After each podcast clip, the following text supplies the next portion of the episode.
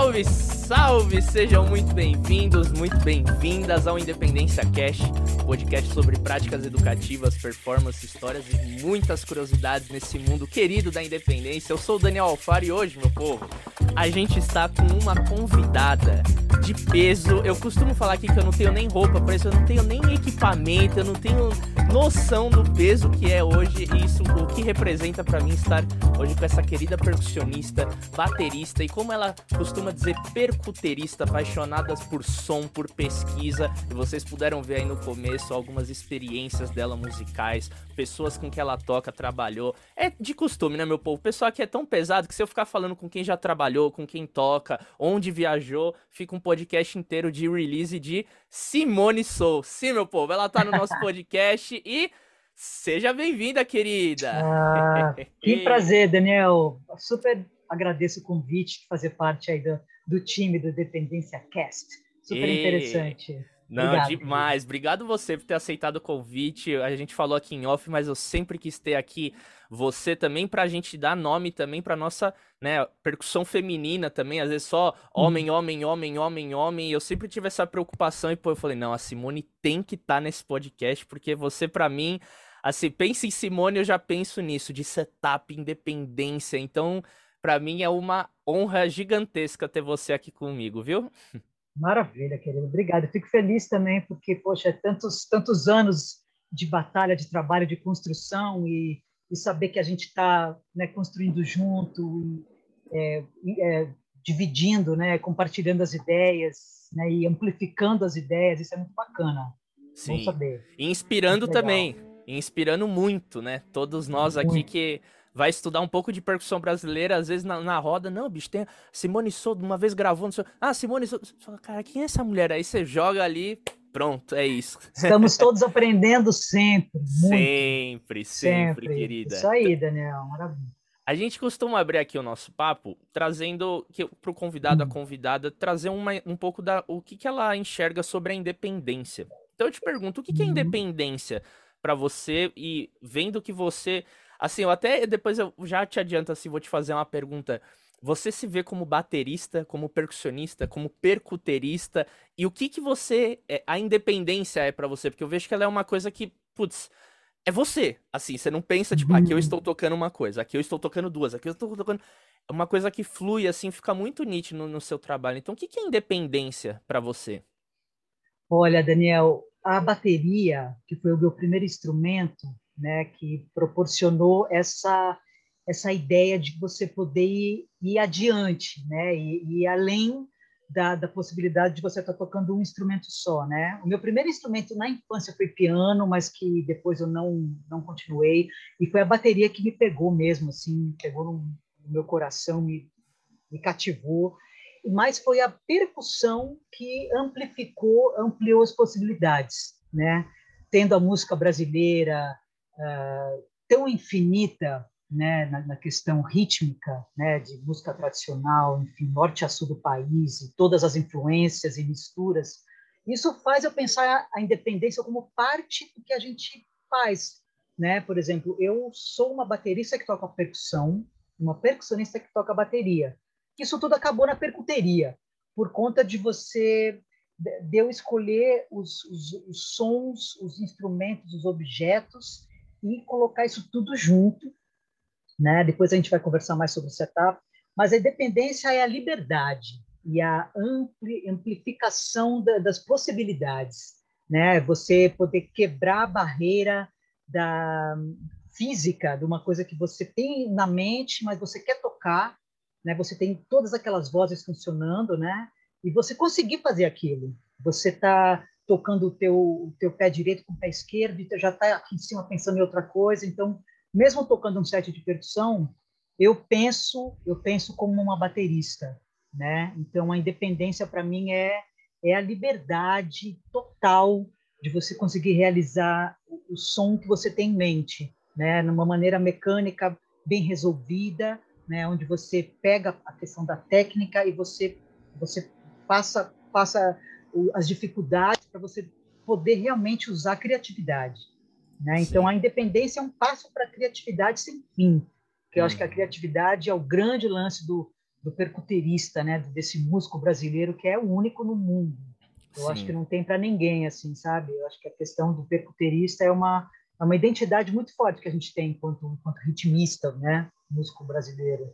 Sim, é, isso já virou uma, uma marca sua, né? Eu acho que eu nunca vi você tocando, tipo, um pandeiro só, assim, numa roda de choro, sabe? Eu penso é Simone verdade. Soul, é isso, é aquele parque de diversão de timbres, sonoridades e isso acabou virando a sua marca, né? Pra hoje você, pô, querer dominar gosto, o mundo, né? Sim. É, eu gosto muito de setup, Daniel, exatamente. Eu não, eu não digo que eu sou uma, uma solista de um instrumento. Claro que uma hora eu peguei, parei para estudar um pouco a darbuca, o pandeiro, instrumentos né, separados, né, djembês. A própria bateria, né, só bumbo, caixa, batera, assim. Que no começo era uma coisa só, aí você vai desmembrando na sua cabeça, né, e acaba que a percuteria foi uma é uma é uma atividade muito muito interessante, eu acho. Eu acho Sim. que é tem a personificação do teu som, a escolha dos timbres, né? Então é isso.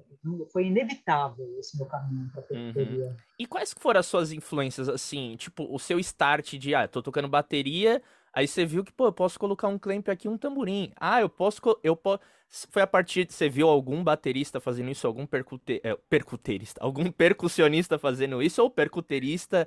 Qual, o que que te deu esse start assim de querer sabe, e além do caixa bumbo, tom 1, tom 2, surdo, você lembra mais ou menos disso? Assim, foi um disco, foi um show, foi algum professor, professora, enfim. Sei. Não, olha, quando eu tinha aula com Flávio Pimenta na escola Drum, né, que eu estudei, o Flávio sempre foi um grande incentivador, porque ele era um roqueiro, né, eu também era uma roqueira, só que uma hora ele falou, olha, tem a percussão, né, então ele me abriu já um olho para isso, mas interessante porque foi uma necessidade a questão da percuteria. Foi super natural, não foi uma coisa que eu parei, ah, talvez eu ponha isso, ponha aquilo. Eu posso até dizer que foi em 95, mais ou menos, quando eu comecei a tocar com Chico César. E aí a gente começou a fazer shows de duo. Então, o que, que era? Violão e percussão, certo?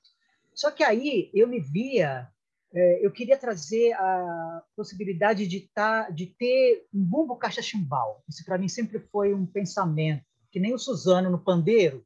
Eu tive isso natural. Então, por exemplo, eu lembro que a necessidade me fez pensar, bem, eu quero ter um grave, um grave assim gordo, né, vamos dizer, não tão tão seco, mas mais profundo.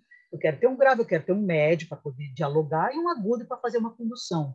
Então, o djembe foi um instrumento que, como eu conheci em 90, ele depois foi difundido no Brasil em 96 tal, eu já tinha um djembe, então eu coloquei ele no chão, fiz um banquinho, sentava nele, e meu set de, de, de, de percuteria começou como um kit rasteiro, que eu tenho até hoje. Os kits, né, os setups, eu tenho o kit rasteiro, que foi como eu comecei a minha percuteria, porque eu comecei a espalhar as coisas no chão, colocava um reco de mola para fazer a condução, um chocalho no pé, né? O djembe que já fazia o grave e o agudo, grave e o médio. Então sempre tive essa ideia da, da percuteria, mas aconteceu assim. É claro que João Paraíba já fazia isso na timba, entendeu? Os, uhum. os bateras mesmo Ayrton, enfim, tem uma infinidade, mas na época eu não tive assim, ah, uau, um clique. Não foi uma necessidade mesmo.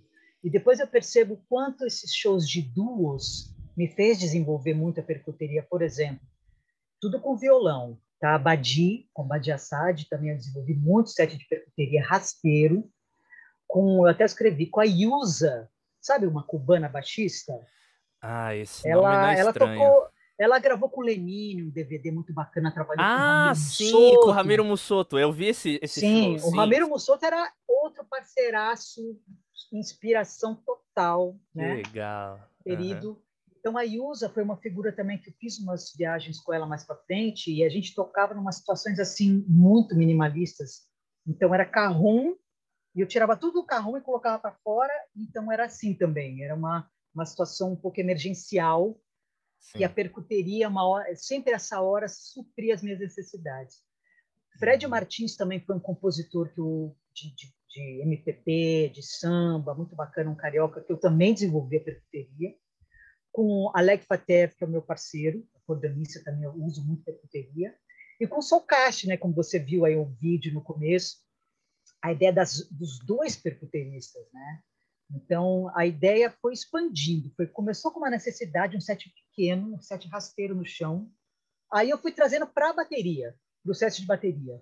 Né? Então, sim. aí sim... Foi descobrindo gente... clamp, suportes que poderia suspender Total. os instrumentos, aí ficou Total. maravilha. E também, e também a, a maneira de colocar as coisas, por exemplo, eu estou até sentada aqui na minha salinha, de colocar coisa em cima da caixa, o, o, um suporte para colocar o reco de mola que cabe um calbel, aí a panderola em cima do chimbal, interferências sonoras, acho que faz parte da percuteria também. Né? E, claro, os tambores acoplados, né? uma alfaia de, de surdo. Né? Eu, no caso, eu nem estou usando muito prato, eu, eu, tenho usado um pouco as latas, essa sonoridade mais metálica, então, uhum. os trashes da vida. Né? Então, para mim, a percuteria é uma infinidade de som, que nem você falou, né? É, para mim, cada gig, vamos dizer, cada show inventa um setup. Vai de acordo com a necessidade. A percuteria, ela sempre me chamou para esse lado da necessidade sonora. Então, isso me criou uma infinidade de possibilidades de, de setups. Sim. Uhum. É, uma coisa que eu acho que seria legal a gente também botar aqui na roda, porque a gente vê assim os seus vídeos, né? Eu vi também recentemente um vídeo que foi lançado pelo Sesc, Sesc Jazz, né? Que teve aquele festival Sesc in Jazz, que você tocando Isso. bateria, fazendo um, um, solo ali. Eu falei, meu, é lindo de ver aquilo, mas como que um percu percussionista, né? Que ele quer começar a desenvolver um setup, ele quer, ele já tem uns instrumentos, ele já saca que, pô, o cachixi eu faço isso, mas se eu raspar aqui eu tenho um som, ah, olha, se eu tocar aqui eu tenho outro som. Que dica que você dá, assim, para um percussionista que está começando a, a, ir além, assim, das técnicas tradicionais, ou que a gente chama de técnica estendida, de começar a explorar essas coisas? Porque a gente vê se falar, meu, olha isso, olha esse kit de panela que ela tem, pô, tem uma melodia ali, eu nunca pensei nisso. E aí, a, uhum. a partir disso, tipo, a pessoa vai e atrás, mas no seu processo você falou, pô, aí eu botei um negócio na caixa, nossa, deu um som muito louco e foi. Como que, que é assim esse processo para uma pessoa que está iniciando essa pesquisa e tem vontade de sair um pouco desses sons mais standard, digamos assim, né? Uma vez sim, o Ari sim. Colares ele me falou isso, né? Ah, som de conga é um som num vídeo que ele deu pro Instituto Tambor, que ele fala que ele tá tocando o Ashiko, e ele fala: "Pô, se você hum. toca conga, tem um som standard. Aqui a conga no Japão, na, em Cuba, aqui é um som Exatamente. que agora você toca tipo um ashiko, um ilu, um tambor de crioulo, aí você já vai abrindo. Então, enfim, te contextualizei Exatamente. e deixa essa pergunta. Claro. Como um percussionista pode explorar, iniciar esse processo? Olha, Daniel, é uma pesquisa constante, um laboratório sempre. Né? Por exemplo, no meu caso, eu, eu gosto muito de objetos, né? Eu me deparo de vez em quando com coisas que, que têm uma qualidade timbrística que eu falo, hum, interessante. Por exemplo, quer ver? E é por acaso, né? Você tá ali sem querer é esbarrou. Uou, olha esse é som. É por acaso. Isso aqui, ó, você tá vendo? É um, é um, é um cinzeiro com um copinho de metal que estava no nosso banheiro, que a gente colocava escova de dente, essas coisas. Aí eu fui lá, cara, uma qualidade sonora é um Fá completamente afinado. Então, assim, é sim pesquisa de, de, de de colecionar um pouco alguns objetos, né, de estar tá com a antena ligada para o que tem ao, ao, redor, não só instrumento, né? E também, por exemplo, o Ari, né, que é pesquisador de música tradicional. Então, ele agrega tambores, né? Primeiro, vou dizer assim, para quem está começando, olha o que, que você tem em volta. Você tem um par de conga lindo. Vamos começar com esse par de conga.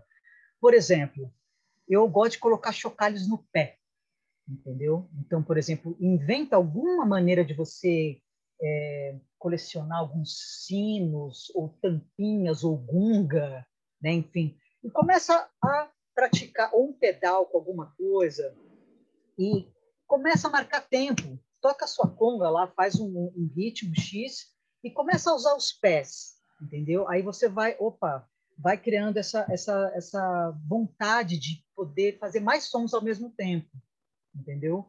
E é mais assim, o, o que você tem ao redor, porque é uma coisa também que é legal você usar a, a, a criatividade acontece nesse momento, né? Você bate o olho, você esbarra numa coisa, você fala, putz, eu tenho um grave, está faltando um, um, agudo, mas que agudo? Você começa a entrar na qualidade do som. Eu gosto do metal, né? Por exemplo, pega uma tigela e coloca dois pratinhos soltos em cima, ela já dá um tch, e já tem um decay, porque você toca, não vai ficar um som solto, ele ele ele, ele seca, ele faz então, é uma pesquisa, Daniel. Eu acho que uhum. cada um tem um processo, mas primeiro é olhar em volta. O que, que eu tenho aqui? Não vou, não vou dizer para você ir na, na, cozinha da mãe lá e acabar com as panelas dela, mas acontece comigo isso. Eu, eu catei uma panela ótima de sopa aqui em casa e a gente não usa mais para comer. É um sol sustenido incrível, um sino.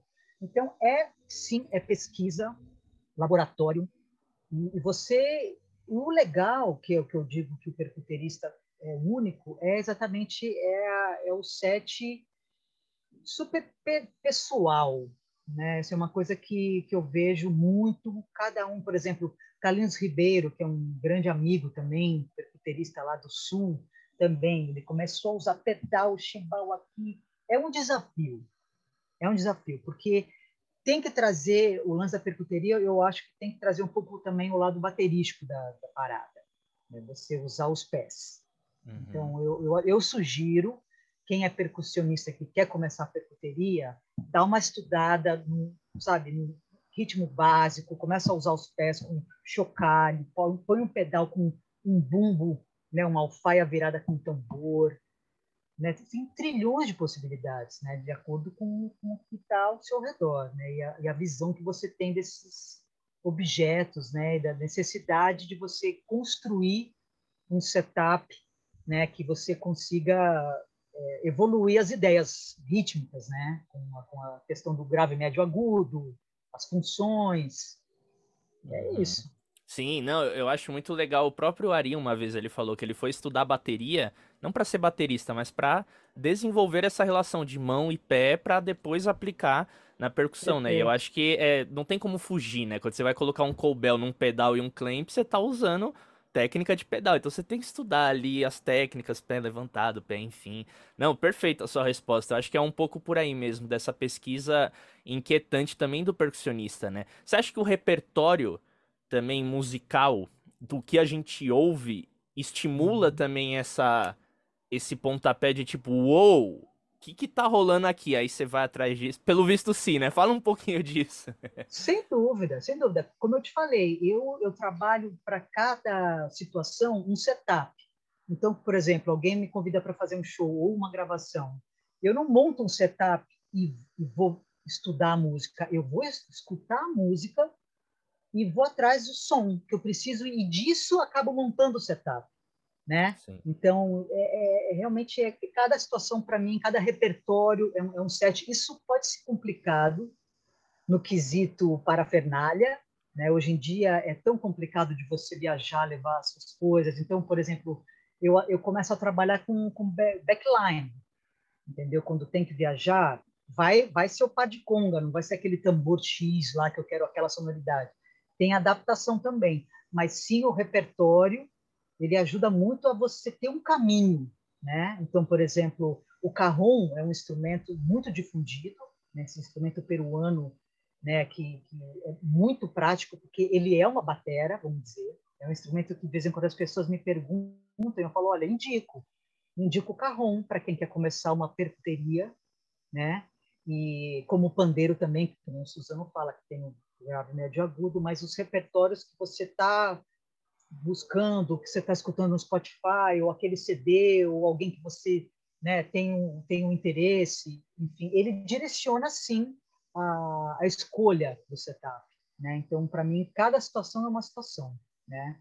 É claro que você já consegue, uma hora, ter objetos e instrumentos na mão, né? Tipo, esse baldinho com rebite já faz parte. O reco, reco de mola é, é, um instrumento que eu adoro, porque ele tem a função de condução e, e de caixa, vamos dizer, né? um som mais aberto.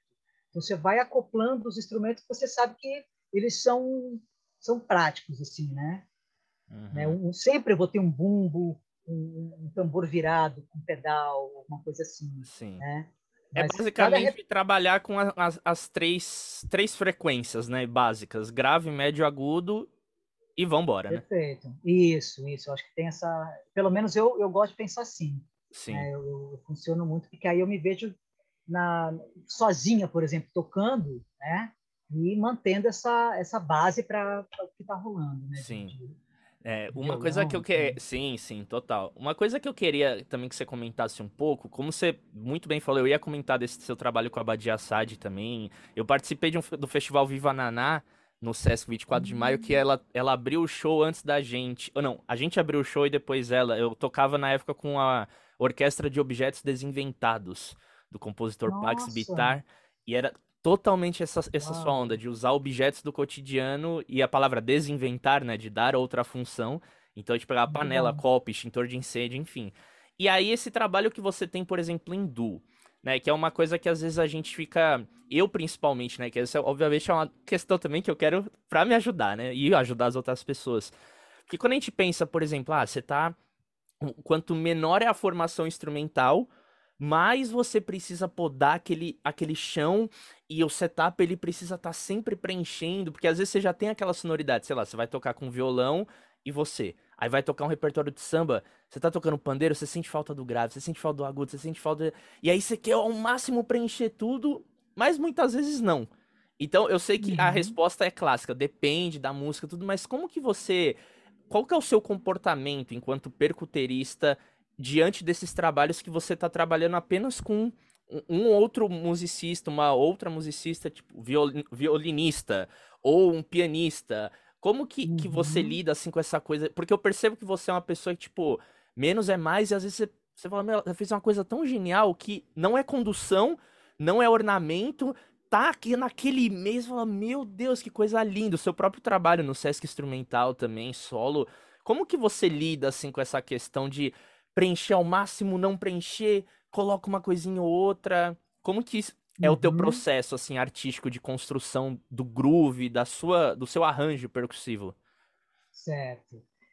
Uh, Daniel, é exatamente são esses caminhos, né? Que primeiramente eu vou escutar, né? Eu vou escutar o arranjo. Depende, se a pessoa já vem com uma música pronta e eu vou ouvir eu vou estudar, eu vou, eu vou criar sonoridade é uma coisa. Outra situação é, é ao vivo junto, fazendo, né? Que aí a gente vai, vai, vai ver o que está faltando, as funções, né? Então, é que nem você falou, é, depende muito da situação, né? Mas eu, eu gosto de trazer elementos que eu sei que já já tem uma, uma função certa, porque né, o cachixi é um instrumento que vai dar a subdivisão, né? Eu posso usar ele para conduzir. Então, eu gosto de usar cachixi e baqueta, por exemplo, né? ou mão. Aí, no meio da música, eu solto o cachixi e vou pegar outra baqueta. Então, tem essa...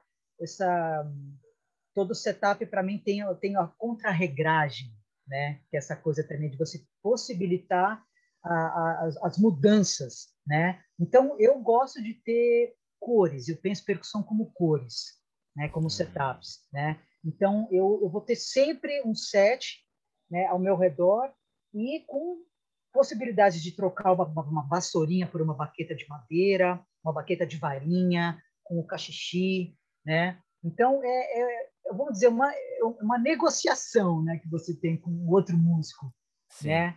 Por exemplo, o Chico sempre trouxe um, um, grave no violão dele, tinha um bumbo, né? ele sempre batia no corpo do violão, então ele sempre sugeria um, né, um bumbo desses, né? A Badi também gosta de ter violão percussivo, né? Então, é, de, eu, eu, eu, gosto de sentir a, a, o que, que o violão está tá me trazendo é, de, de ritmo, de intenção, se é mais suave, se é mais rítmico, se é mais aberto, se tem impulso, se não tem. Quando não tem impulso, é interessante também você trabalhar efeito, né? Então, é, é uma, é uma questão de, de você começar a apurar a sua experiência, né? de você estar tá aberto, de você não colocar uma coisa na minha cabeça, não, eu, eu tenho isso na manga. Não, hum. você, vamos dizer que você tem a sua experiência, mas cada situação é uma situação. Então você tem que dar um jeito de dali contribuir com o que precisa. Né? Por isso que eu acho que de vez em quando é pouca coisa, é um sino, é um, é um efeito de um conduíte, são sabe, efeitos sonoros, e de vez em quando é um, um ritmo que vai contrapor ao que está acontecendo, uma coisa desdobrada, dobrada. Né? Então, uhum. é mais descobrir essa cor, a função, né? o, o que vai estar tá em balanço com o que está rolando, né? Sim. Assim, Para você ter o, o, o equilíbrio, né? E, tá, e fazer acontecer, tem que fazer acontecer. É, por favor, porque a gente precisa desse emprego, né? A gente precisa. Entendi. É. Não, total. Não, eu achei muito legal essa, essa sua resposta. E um ponto que você comentou da experiência, que é o que eu percebo também de muitas pessoas e também do meu processo, né? Porque é bonito você falar isso, que hoje, por conta de toda a sua bagagem profissional, também de timbre, seja, meu. Assim, você ouve um som. Eu acho isso muito legal, que eu tive na pandemia muita experiência de gravar, né, aqui no meu ah. estúdio. E também era isso, eu tenho aqui o meu arsenal de instrumentos à disposição, eu botava a guia, ficava ouvindo, nossa. Vou aqui, é. já, vou explorando, putz, encaixou, vambora. E você tem isso é. tudo à sua disposição, né? Mas essa questão da experiência que você comentou, é, como que a pessoa que, por exemplo, tá começando agora, ela, que você falou, assim, eu quero dizer, a gente precisa construir uma certa bagagem de independências básicas que aí você adapta ali diante da situação ou você constrói tipo ali na hora? Porque existe esse risco também de, não na hora, né, no ensaio ali, mas você vai receber o repertório, tá?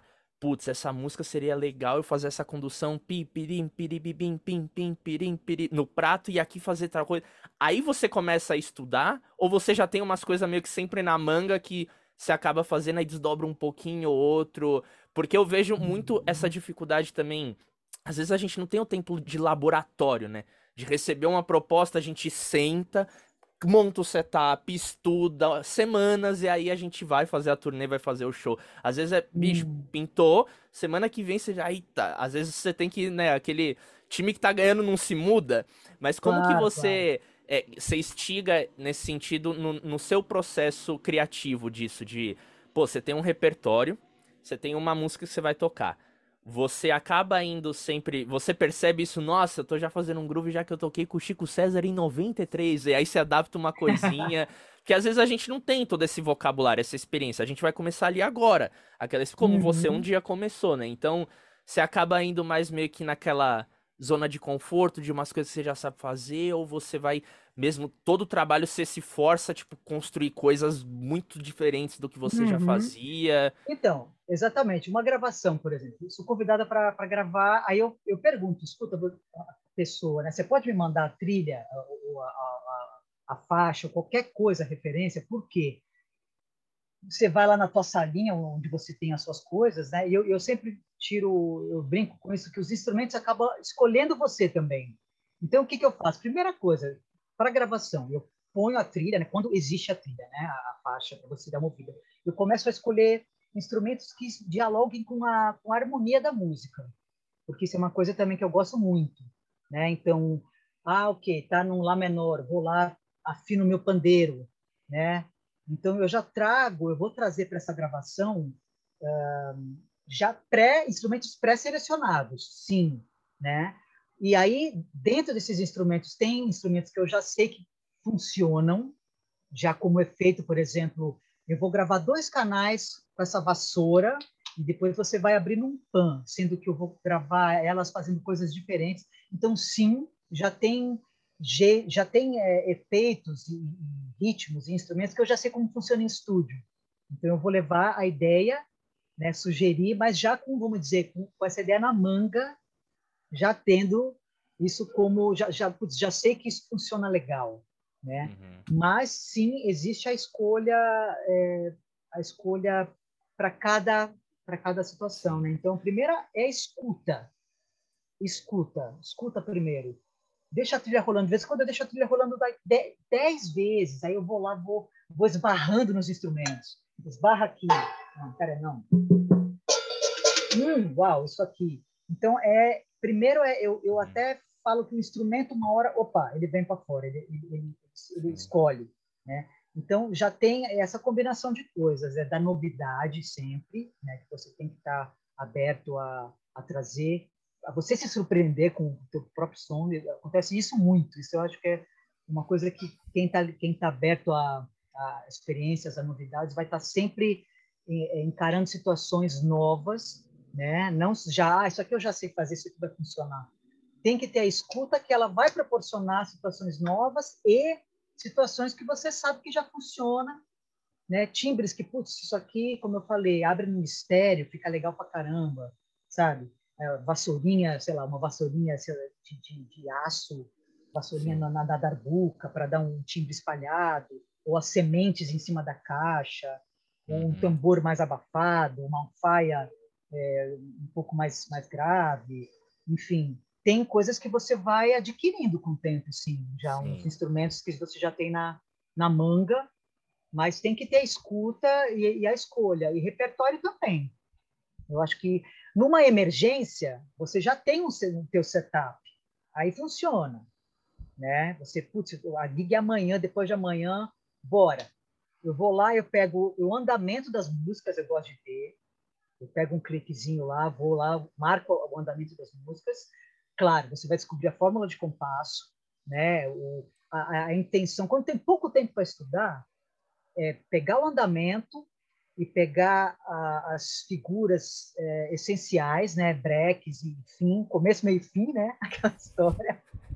Mas moldar, trazer isso já para um setup que você já tem na manga. Aí eu acho que essa situação funciona, você já tem uma coisa que você já tem afinidade, né? Para poder ter um conforto também na hora de tocar e estar tá, né, uhum. podendo sugerir essa, essa situação né, legal, né? Assim. Uhum. Não, e também uma coisa que, que acontece muito é a troca. Você falou da escuta, quem tá totalmente, totalmente nesse pilar que é da pessoa também propor, né? Acho que você, numa gravação, a pessoa. Ô, ô, Simone, se você fizer um ou no ensaio, né? Imagino que isso role constantemente, quer dizer, caraca, pode crer, vai ficar legal. E aí você. E a independência ela te ajuda nessa hora também, né? Que você não precisa, uou, peraí, putz, mas eu tô sozinha. É. Não, mas eu posso colocar isso no cotovelo, né? Tô brincando, mas aí você consegue é. reproduzir, né? Então isso rola é, é. bastante. Né? É, na verdade, quando você vai gravar percussão, você faz os é. mais normalmente os Exato. tracks, né? Mas com certeza, se a pessoa dá a dica, putz, eu quero um berimbau em ré, tem moringa, aquela, aquela moringa bacana, é, o chequerê, dá uma uhum. super ajuda, né? Quando a pessoa já dá uma dica. Sim. Quando não, e quando não, eu, eu trago um pouquinho de tudo. Eu, eu gosto de, de, trazer um instrumento de couro, eu gosto de ter, eu gosto de ter um ferro, eu gosto de ter uma coisa de madeira, né? um prato. Então, eu gosto de trazer esses elementos, assim, cores, quando eu não sei o que vai acontecer, né? Para você poder sugerir. Mas se a pessoa pode sugerir também, já tem uma preferência, super ajuda. Sim. Eu acho. É, e quando você grava, por exemplo, pensando na independência, que a gente tem o recurso de gravar multitrack, você grava uma orquestração percussiva, mas você já grava pensando, claro, se o artista que você está ali gravando, você vai fazer turnê, vai pra rua com aquilo. Porque às vezes você só vai fazer um trabalho específico, amém, acabou. Mas você já pensa também nisso, peraí, eu vou gravar tal, mas depois eu preciso adaptar isso pra eu tocar sozinha. Como que. Ou você já teve experiências que você já gravou, já, tipo, com o seu setup que você ia pra rua. Como que você. Porque às vezes a gente fala, ah, existe independência no universo da grava... de gravação, de estúdio. Depende do tipo de gravação, né? Se é gravação ao vivo ali, tudo já tá, tá pintando. Mas nesse caso, quando você grava ali no aquário, você tem aquele mar de instrumento, grava um de cada vez, você já tá pensando, putz, eu vou ter que tocar isso sozinho. Você já, tipo, às vezes economiza, ou você sabe até onde você pode ir, porque você vai ter que tocar isso sozinha depois? Tem, exatamente. Tem as situações, por exemplo, é, eu gravei esse, esse CD que o Chico César lançou, que a gente estava fazendo show, foi interrompido com a, com a, pandemia, que é O Amor é um Ato Revolucionário, uhum. que eu gravei percussões lá, né? o Gladson Meira, super batera lá da Paraíba, que fez as bateras. A gente fazia um, um track, né? era um estúdio grande, então cada um estava numa sala, eu gravava sempre um track valendo com todo mundo, e depois eu fiz uma sessão só de percussão. Mas ali eu já pensei, hum, ok, tem uma abertura de timbale, aí depois eu vou para um, um guiro, e aí mais para frente eu estou usando as minhas bungas. Eu acho que tem que ter a liberdade de você gravar à vontade, sem precisar quantizar, sem você precisar uhum. né, pensar restrito, né? Depende da, da, situação. Mas sim, eu já numa, numa, de uma certa forma, quando eu fui gravando, eu fui já resolvendo na minha cabeça. Putz, legal. Essa essa música eu sei que eu vou usar isso. Mas no final o set, o setup veio é, de uma de uma do, resumo da, da ópera, assim, né? Sim. Que aconteceu depois. Por exemplo, o, o meu CD, o SOS Brass Beat, que eu gravei aqui na Holanda, eu gravei mais pensando assim, eu quero fazer uma coisa ao vivo, né? Então eu montava, montei a percuteria, uh, com, teve alguns tracks de sampler que é isso eu fiz separado, mas era tudo mais ao vivão porque eu queria tocar orgânico. Eu gosto muito disso também. Né? O Soulcast, quando eu gravei com o Guilherme Castrup, a gente teve também a situação de gravar os dois ao vivo na mesma sala do, do Espaço Cachoeira, em São Paulo, o Benjamin Taub na sala de baixo, mas sim, valendo sampler, a gente tocando sampler, valendo as duas percuterias, tudo a valendo, e a gente depois colocou uma coisinha ou outra, assim, sabe? Sim. Então, depende da, da, da, da tua intenção, né? Uhum. Se você quer fazer uma coisa para valer, uma coisa mais orgânica, orgânica, uma coisa um pouco mais é, trabalhada que você depois possa escolher, né? Mas é, tem as duas situações, eu, eu diria, né? Então você direciona já para uma situação mais ao vivo ou putz, depois eu vou gravar, depois eu escolho. Aí o que acontece? Aí você tem que chegar numa, numa configuração. Você vai escutar aquela música que tem várias coisas, mas tem uma, uma, uma, uma instrumentação principal, vamos dizer, né? que aí você escolhe a que está mais evidente, que, que, né? que, que é, é, vamos dizer, que conduz mais a música, né? que é mais importante, aí você acaba escolhendo. Uhum. Né? Então tem essas duas situações mesmo. Entendi, entendi. Pô, que legal. Ó, agora a gente vai para aquele nosso quadro de analisar os setups né, dos ah. nossos convidados e convidadas e como ah. você falou daquele setup rasteiro, essa é uma coisa que é legal da gente discutir também, porque eu acho que poucos percussionistas às vezes têm isso de, meu, bota as coisas no chão, senta e toca, sabe? É sempre ou sentado ou em pé, o chão em si é eu não sei porque, assim, eu mesmo, eu nunca parei para pensar, pô, realmente, eu podia colocar as coisas, experimentar. Então, eu separei aqui uma foto de um setup aqui que você tem uma ah, infinidade de coisas eu queria que a gente comentasse um pouquinho. A primeira pergunta que eu tenho é: como que você chegou nessa configuração que a gente tem tá. aqui? Assim, porque tá. tem ali agogôs, colbels e panelas. Como que foi chegar nisso? Começou com duas coisinhas e, ah, não, eu preciso de mais, ah, eu preciso de mais. Fala um pouco desse processo. Ótimo, você escolheu um set bem que representa bem a sonoridade das minhas últimas composições né, que foi um setup que ele foi surgindo, esse exatamente é o kit é, de panelas e campanas melódico, né, que eu, que eu uhum. chamei. Foi uma construção, foi um set que eu me inspirei muito no Robertinho Silva e no Ayrton Moreira, né, porque eles tinham exatamente um, um como ele chamava? Engelhardt, que era um, um rapaz, um cara que fez uh, uma construção de cowbells que o Robertinho tem e o, o Ayrton tem, que é uma escultura de cowbells que eles usam. Você já viu? Sim, eu já vi o Robertinho Melódicos. já. Uhum. Exatamente. Então eu me inspirei muito, né? E foi uma, eu fui colecionando cowbells, né? Primeiro começou com os cowbells, né? Esse set é aqui nessa salinha, aqui na Holanda, na uhum. verdade. Uhum. Esse set está em São Paulo agora, não está nem aqui. porque ele é tão pesado para carregar. Eu falei, não, ele vai ah, parar em São Paulo. Mas eu compus muitas músicas. O meu CD SOS Brass Beat ele é todo todo composto. É o, é o meu piano, é o meu piano é, de lata. Sim. né? Então eu comecei a configurar num, numa estante de prato com, com clamps essa essa parte dos cowbells né? Eles todos, eles não têm uma, uma, um som seco, eles todos são... Tem harmônicos, né? Um, é, é, eles têm um harmônico, eles têm nota definida. Eu procurei, assim, tem alguns que bate um pouco a afinação né, com o instrumento, né, temperado, mas eles, a princípio, são afinados. Né? Isso é uma, um quesito para poder fazer uhum. um set desse. Ah, e as panelas, é, ela, é, as panelas foi cada uma tem uma história. É, loja de, de, de parafernália de segunda mão, né? Panela que eu achei em casa, panela de ferro velho, né, panelinha que eu ganhei de não sei quem. Então, aí foi uma, uma junção de, de panelas e calbéus que eles tinham a mesma cor, né? Então tinha que ter esse esse decay assim, sabe essa essa nota longa. Hum, Era o primeiro hum. quesito, não dava para ser um calbel seco. Ele tinha que ter tum, né? Então todos eles têm essa esse pedal, vamos dizer, né? E pelo fato e dele eu... estarem no chão, esse som também não abafa. Ele mesmo assim ele tem esse. Mesmo hum, assim ele tem. Legal. Ele, eu tenho que ter sempre um tapete, né, para ele poder uhum. ter um, ele, ele não bater no chão, né? Então ele tem que estar Sim. num lugar fofo, né, para ele poder soar legal, né? E eu comecei a realmente uma hora usar a mesma configuração, mas essa parte do chão das panelas eu, eu mudava muito de lugar dependendo da música. Então, não tem uma lógica, não tem uma escala, não tem uma, um, um, jeito de pensar. Era uma loucura, Daniel, era uma loucura. É, aqui parece Porque... que está da direita aos graves e vai indo é. para os agudos à esquerda, né? sim, né? É um sim, pouco sim, essa tem... lógica só, né? Mas não é que é dó, dó sustenido, ré, ré, mi, fá, não. É, né? é.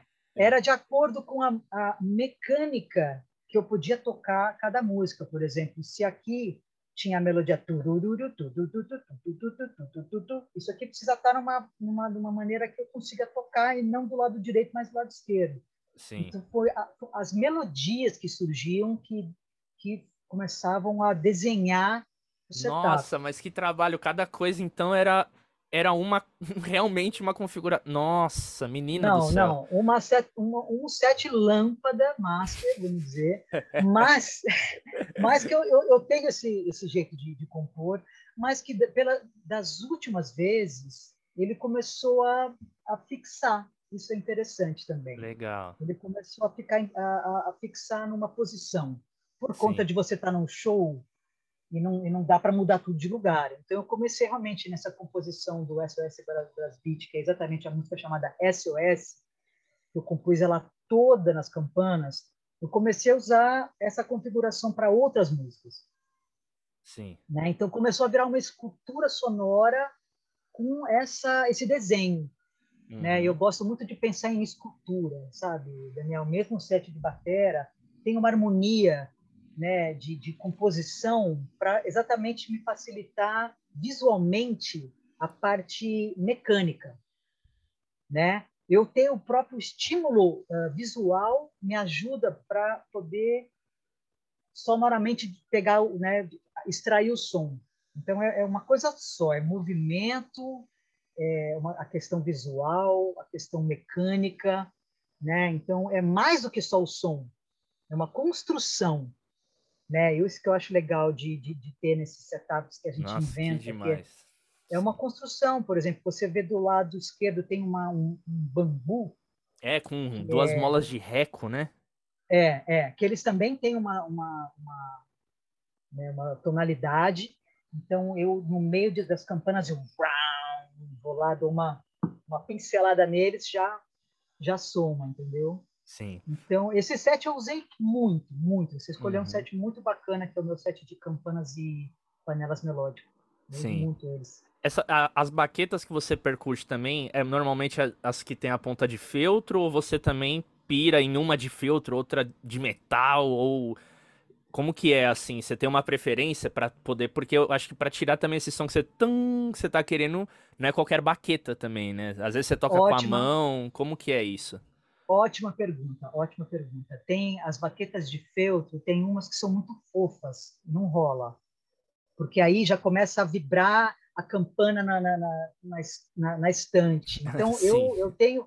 Não, é um, é um par específico que eu tenho, que foi um amigo que me deu há muito tempo atrás, que eu não lembro o nome dele, mas é uma baqueta fina, e ele fez uma, uma ponta de, de tapete, assim, de carpete duro. Então, ela ficou assim, como se fosse um feltro mais mais duro, entendeu? Com mais com, com mais a pegada, mesmo, com punch, entendeu? Sim. Então eu consigo, eu, eu uso sempre a mesma baqueta.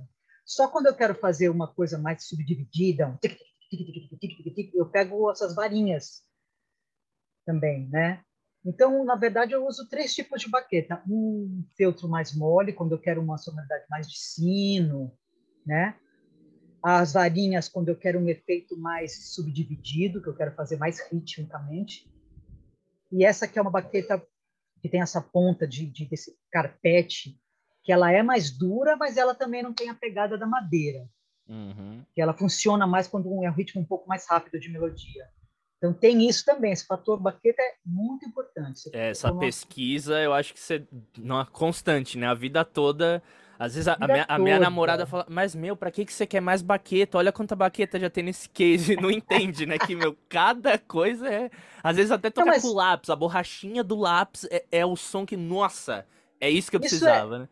Não, isso é incrível, Daniel, porque isso é evolução. No começo de carreira, né, você pega uma baqueta 5B, 5A e uma 2B, tá tudo certo. Você não vai diferenciar. Você tá lá tocando os, os paradidos, as coisas mas agora, hoje em dia, faz uma super diferença. Muda o seu jeito. Você tem que ter um equilíbrio das baquetas, você tem que né, ter, um, ter essa apuração, esse afinamento, é, vamos dizer, é, a, o refinado, né, vamos dizer, da, da, que as pessoas não têm ideia.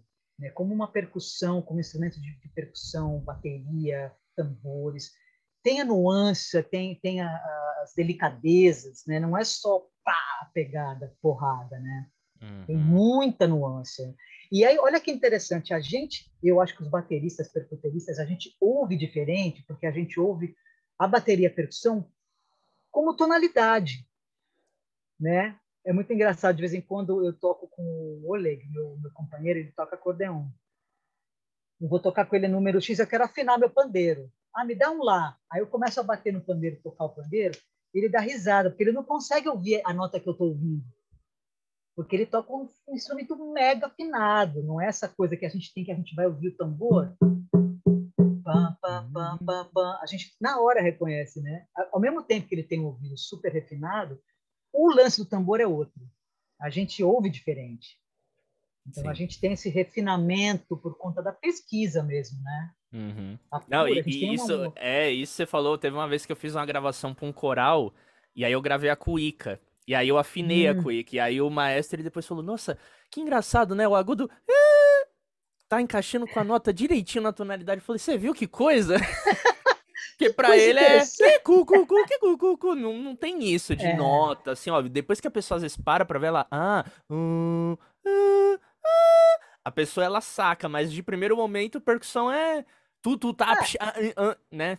É, é, mas, por exemplo, você falou da Cuica, o Oswaldinho da Cuica, quando Nossa, eu fiz um esquece. trabalho com ele, quando eu fiz um trabalho com ele, foi um cara que gravou muito, né? Então ele afina a cuíca dele. Ele vai lá, ele sabe, ele já tem o, o ré, né? Que eu acho que é uma, uma, né, uma tonalidade que ele sempre afina, ele já tem na cabeça lá, né? Então isso é muito bacana, né? A, a gravação é uma situação que realmente faz a gente apurar essa questão Sim. Da, da, harmonização né, da, da, da bateria. Uhum. E nesse setup, Simone, como que você, quando você fala de construir, tipo, melodias, temas, você tem um processo de, por exemplo, né, já vamos pensar numa questão composicional, você compõe primeiro a melodia e aí depois você abre para, por exemplo, harmonia para tocar duas panelinhas juntas. Você tem aquela técnica também de quatro baquetas, como se fosse vibrafone, que aí você vai construindo. Como... Não, Porque não. a minha pergunta é mais assim: se existe independência nesse tipo de relação desse setup que você tem? Porque às vezes a melodia pode ser que você toca em intervalos, né? Enfim, aí sim, você tá sim, tocando junto, mas às vezes você mantém, tipo, eu já vi isso, né? Eu já vou meio que responder por você, porque é uma coisa que eu acho muito legal, que você mantém o ostinato. E uma ah, bum, bem, bum, bem, bum, bum, bem, eu falo, meu Deus, que coisa linda. Sim, sim, sim, sim, sim. Tem muito, tem muito isso, do, do ostinato pra caramba, mas é, eu uso, realmente não, uma baqueta em cada mão, eu não tenho essa técnica de dictafone e tal, mas eu uso sim combinação, né, eu, eu faço uh, os acordezinhos, né, quando dá de, enfim, de duas notas juntos, né, mas que é uma maneira, vamos dizer, super primitiva e espontânea, intuitiva de compor. Então, muita, muita das minhas composições é, assim, é claro que já com a com essa configuração de setup, mas muita coisa aconteceu assim de experimentar, de sentar e falar bem, agora vamos lá, eu tenho isso aqui, eu tenho essa essa essa vibe. Esse tema depois eu quero muito que você ouça do SOS Brasil Beat, que está no Spotify, tá? É esse CDzinho aqui, ó. Não sei se você conhece ele. Não, eu ouvi o seu, o Simone, o, o Soul, eu acho que é um disco seu, né, é. antes desse, né? É. É, é, o Simone Soul de 2011, esse aqui é de 2016. E a, você, quando for no, no, no, Spotify, você vai procurar a faixa SOS, que exatamente uh, é, uma, é uma composição gigante. Ela tem introdução, eu sempre gostei de fazer introdução, aí tem não sei o quê.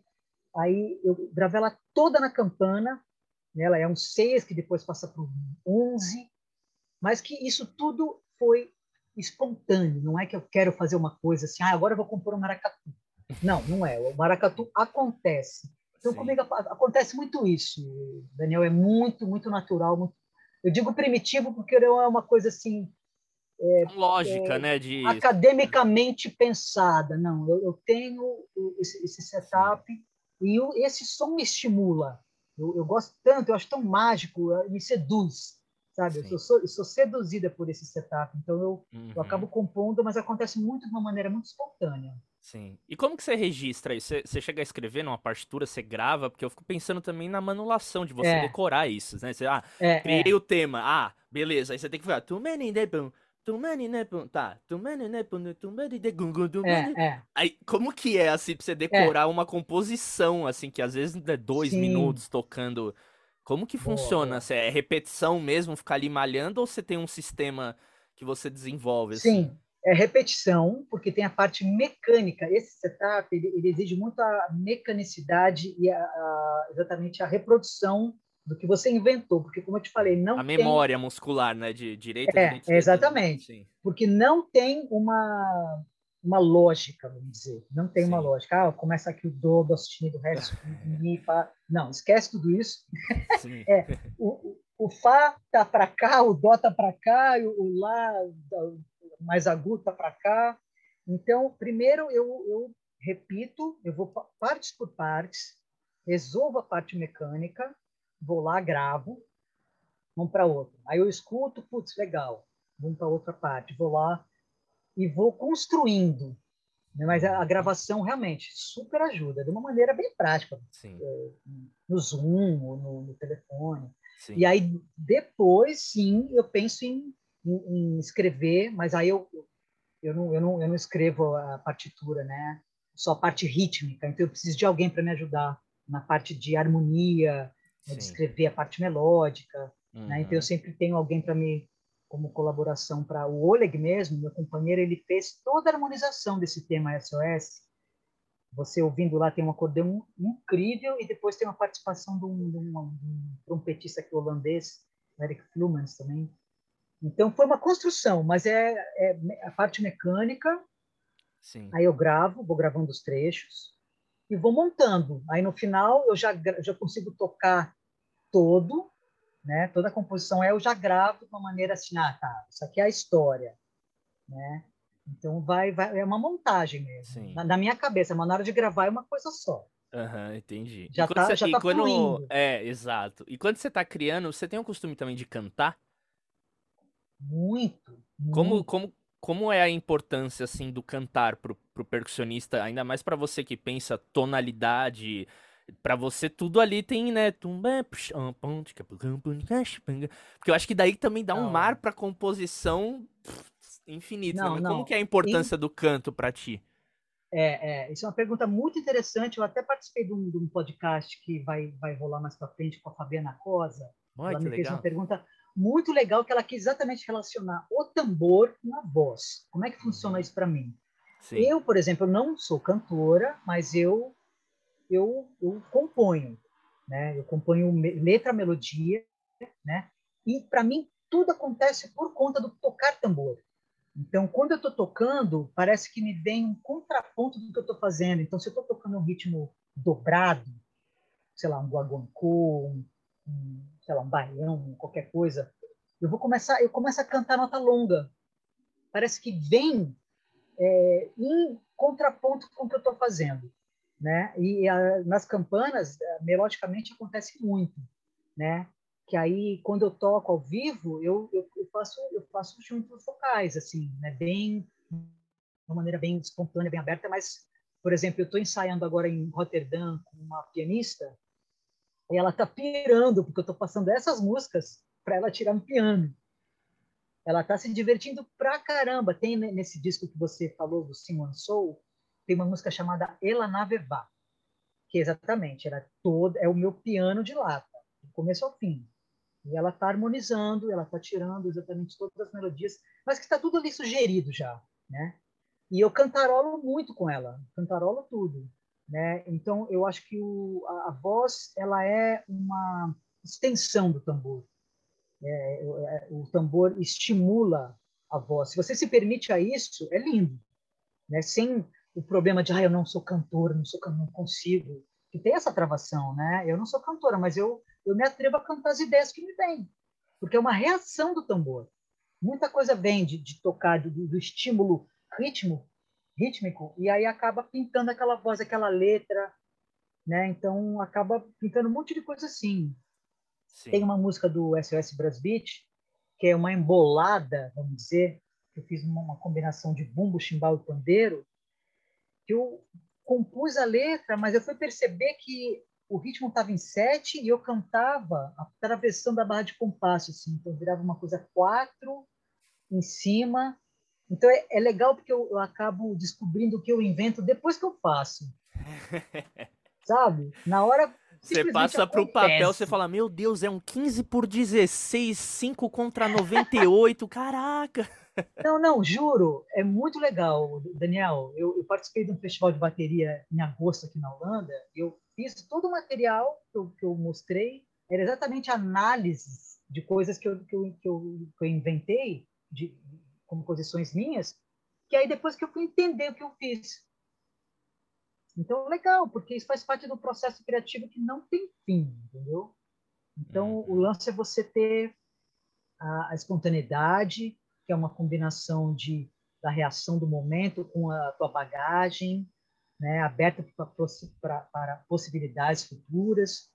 Então, eu acho que essa situação é muito, muito, muito saudável né, para o músico, né, de, Sim. De ter essa, essa abertura mesmo, né, tá uhum. tá com a antena ligada. Mas no processo educativo, assim, quando você está, por exemplo, voltando assim para para independência, né, no sentido de quando uhum. você quer juntar, pô, uma coisa na mão esquerda ou outra na mão direita você tem às vezes esse costume de cantar e tocar, tipo, cantando a célula rítmica que você vai tocar para tipo, você tem mais facilidade desse jeito, como é?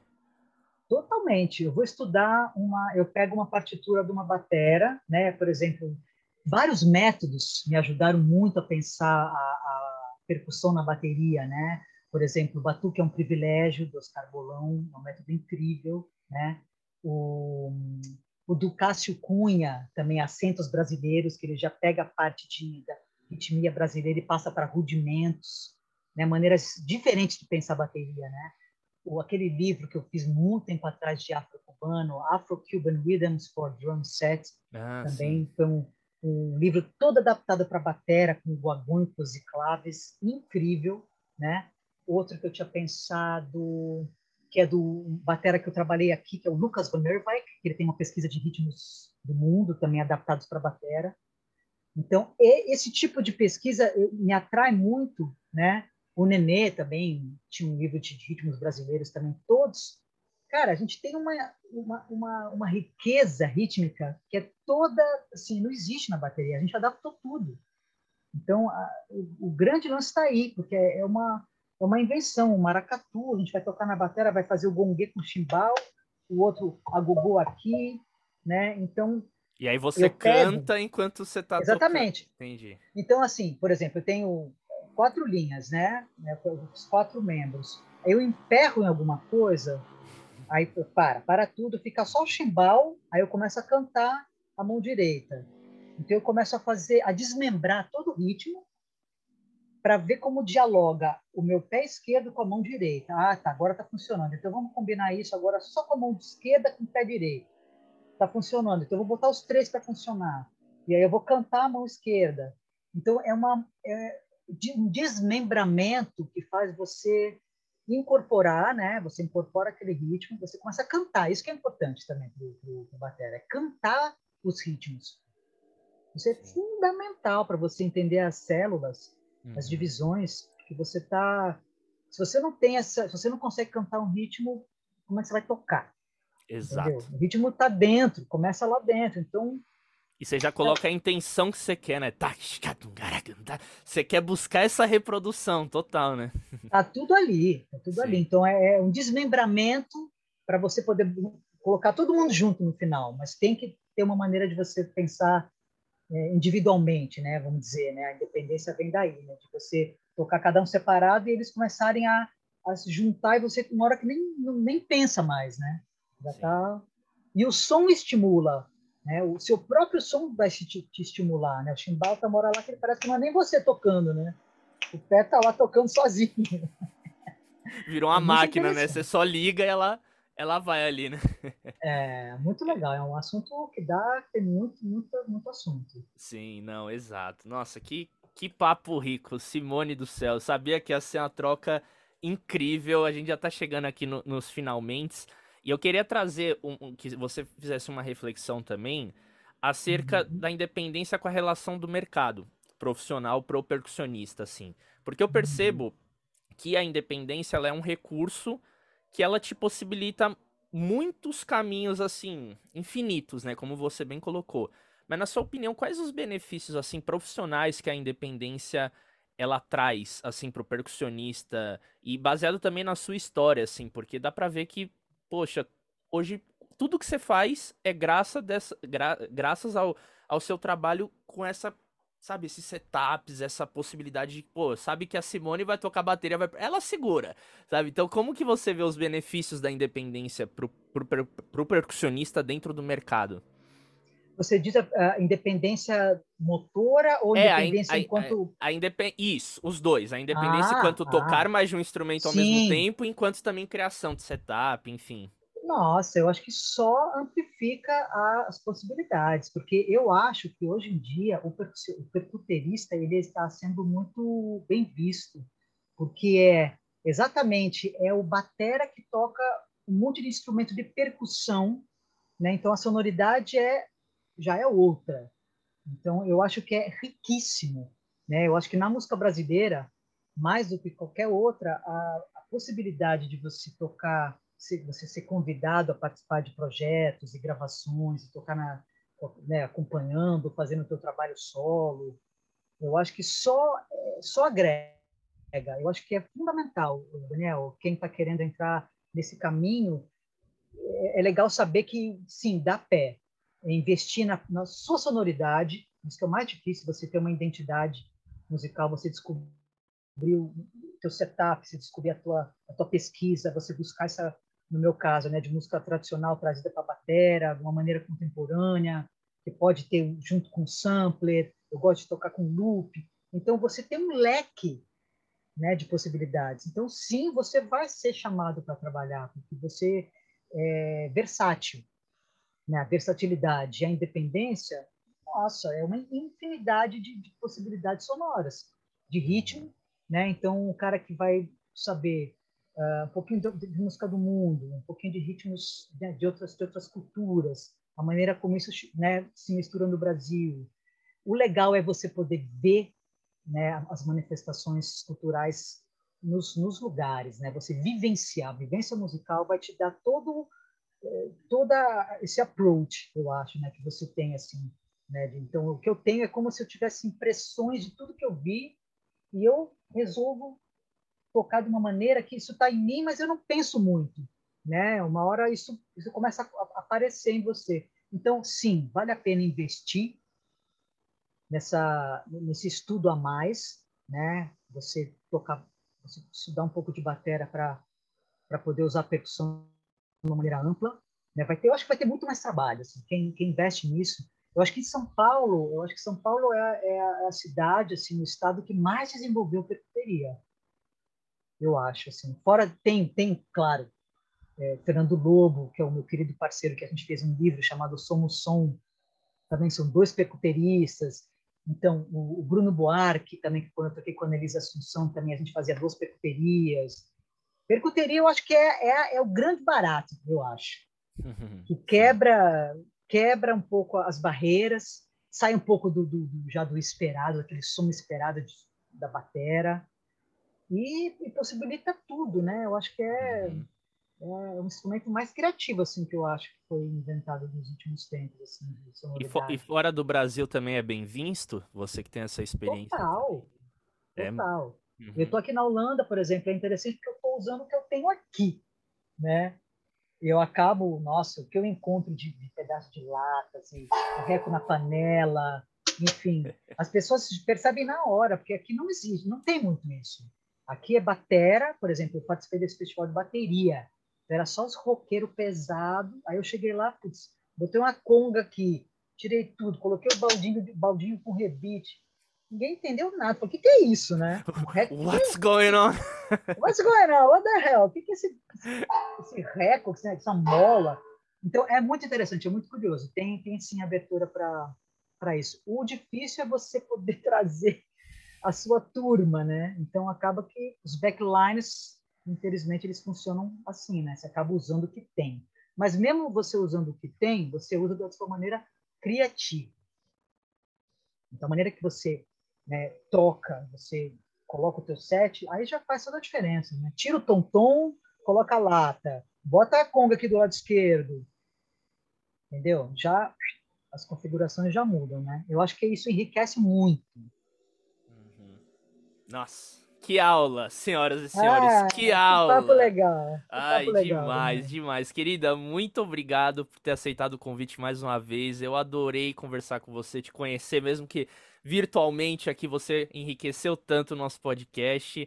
E deixa aí as últimas palavrinhas, onde que o pessoal pode encontrar mais do seu trabalho, discos, projetos novos, porque com certeza tem pessoas que não te conheciam ou que já conheciam agora quer devorar aí os seus discos todos, então esse é o momento de você fazer o Merchan, Merchan Soul. Merchan oh. E obrigado, beleza. viu, querida?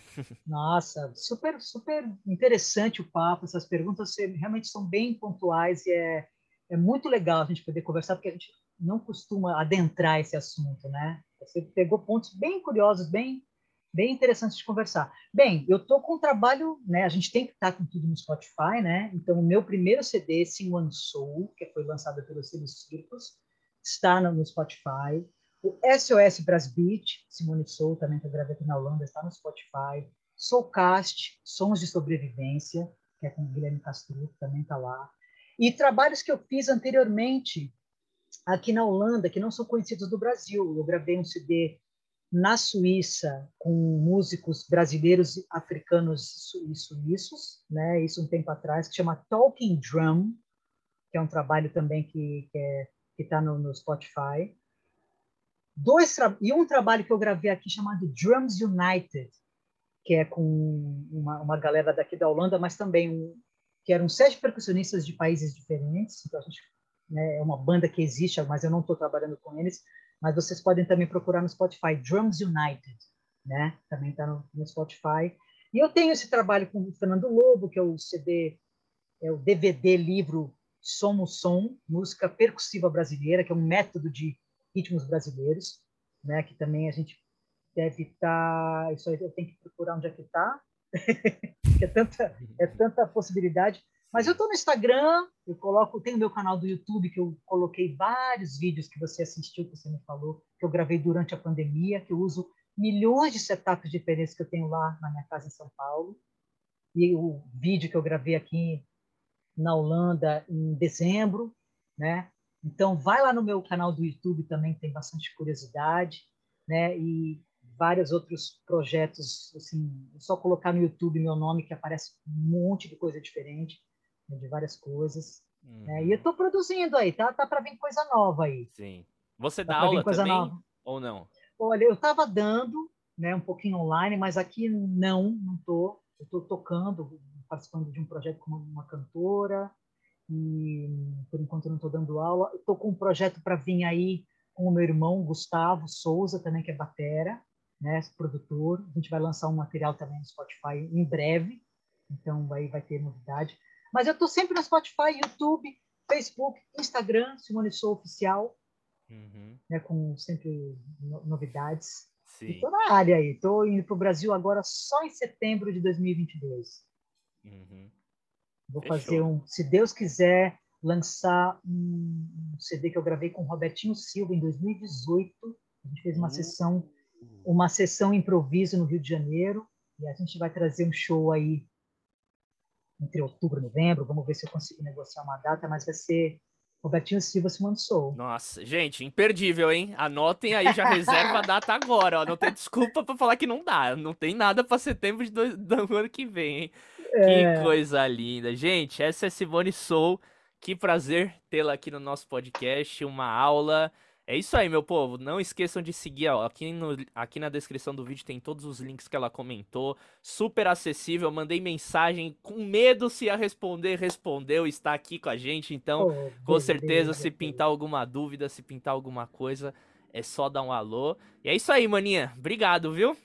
Obrigado a você, sucesso e vamos embora para a independência. Vamos embora, vamos quebrar tudo, gente. Somos é isso.